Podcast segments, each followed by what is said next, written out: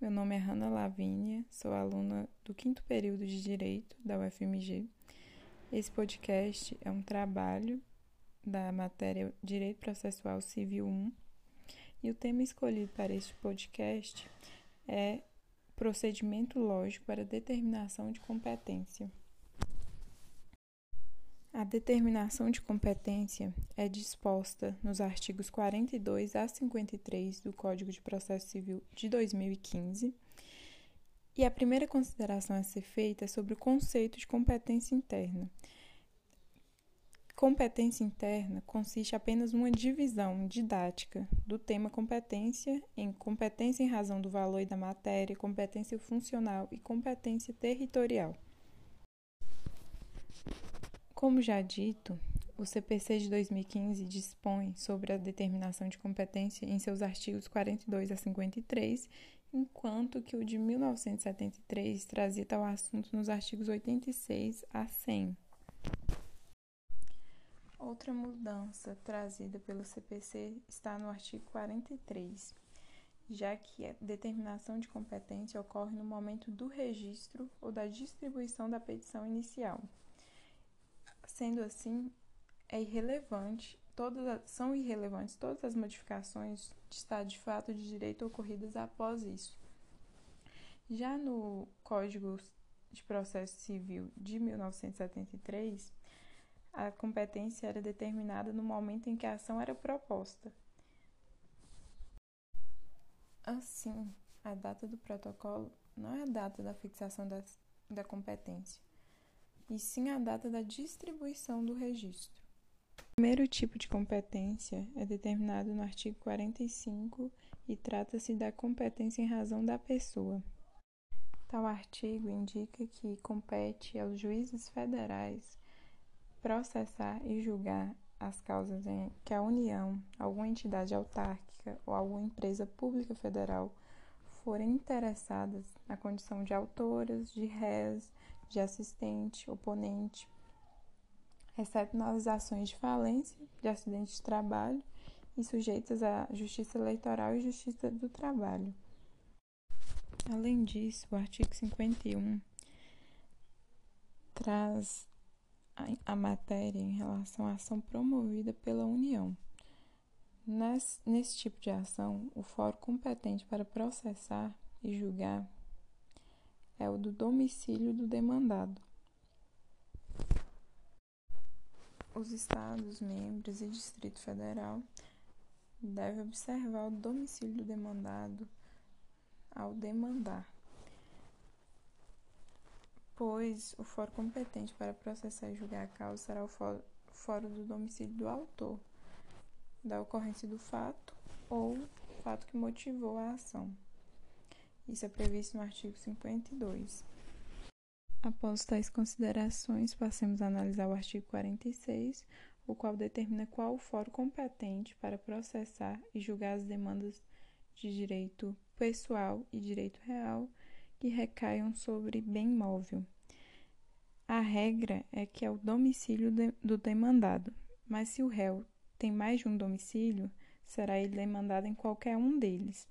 Já nos casos que o domicílio demandado for incerto ou ignorado, o autor pode demandar no fórum de seu próprio domicílio ou na comarca em que localizar o demandado.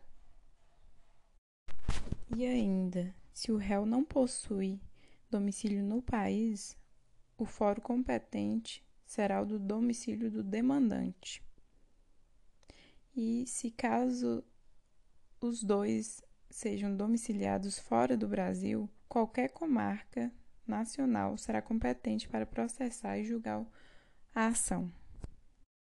Além disso, se houver litisconsórcio passivo e os demandados serem domiciliados em comarcas distintas, o fórum competente para processar e julgar os feitos fundados em direito pessoal e real que recai sobre, sobre bem imóvel é o réu é o fórum de escolha do autor, podendo ser qualquer um desses fóruns dos demandados.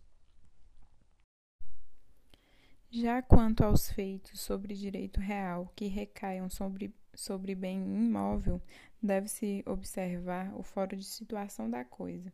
Entretanto, se o direito não for sobre, de, sobre direito de propriedade, de vizinhança, servidão, divisão e demarcação de terras e denunciação de obra nova, o autor pode optar pelo domicílio do demandado ou pelo fórum de eleição. O fórum de situação da coisa tem competência absoluta para processar e julgar ações possessórias.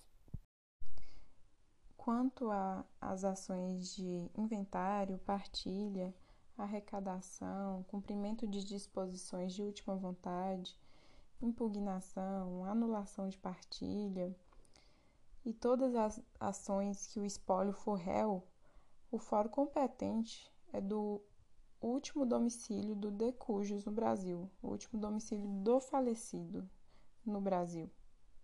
E isso e não importa qual a localidade que, que o óbito tenha ocorrido. O óbito pode ter ocorrido em uma cidade, ele morava em outra cidade, mas o fórum competente vai ser o fórum em que ele morava. Mas se o falecido não tinha um domicílio certo, o fórum competente é o de situação dos bens imóveis, objeto da herança. E se houver bens imóveis em fóruns diferentes, é qualquer um destes, destes domicílios, qualquer, um, qualquer localidade desses bens. Em relação à ação que o ausente é o polo passivo, o fórum competente, o fórum competente também é o de seu último domicílio, assim como o do falecido. E ações em que o incapaz seja réu em desfavor do incapaz, o fórum do domicílio de seu representante ou assistente é o fórum competente para julgar a ação. Por fim, o artigo 53 nos traz sobre a competência para julgar as ações de divórcio, de separação, de anulação de casamento, reconhecimento ou dissolução de união estável. E o fórum competente para tais ações é o do domicílio do guardião de filho incapaz, do derradeiro domicílio do casal, se não houver filho incapaz, ou do domicílio do réu, se nenhuma das partes residir no mesmo no antigo domicílio que o casal morava. Além disso, traz também sobre a competência sobre o pleito que se postule alimentos o fórum competente para tal ação é do domicílio ou da residência do alimentando, do autor da ação, que no caso é o menor incapaz representado pelo, pelos seus pais. Já em relação às ações em que a pessoa jurídica faz parte, é a demandada, o fórum competente fórum competente é o do lugar em que estiver localizada a sede, onde se acha agência ou sucursal, ou ainda onde exerce suas atividades para a ação em que for ré.